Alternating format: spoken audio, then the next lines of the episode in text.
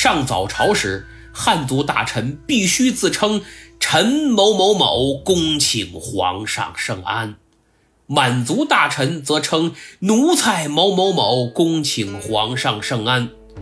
皇后、嫔妃、满汉大臣，无论当面还是背后，都要称皇帝为皇上。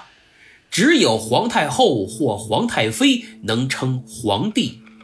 溥仪在我的前半生里写道：“太后、太妃都叫我皇帝，我的本生父母和祖母也这样称呼我，其他人都叫我皇上。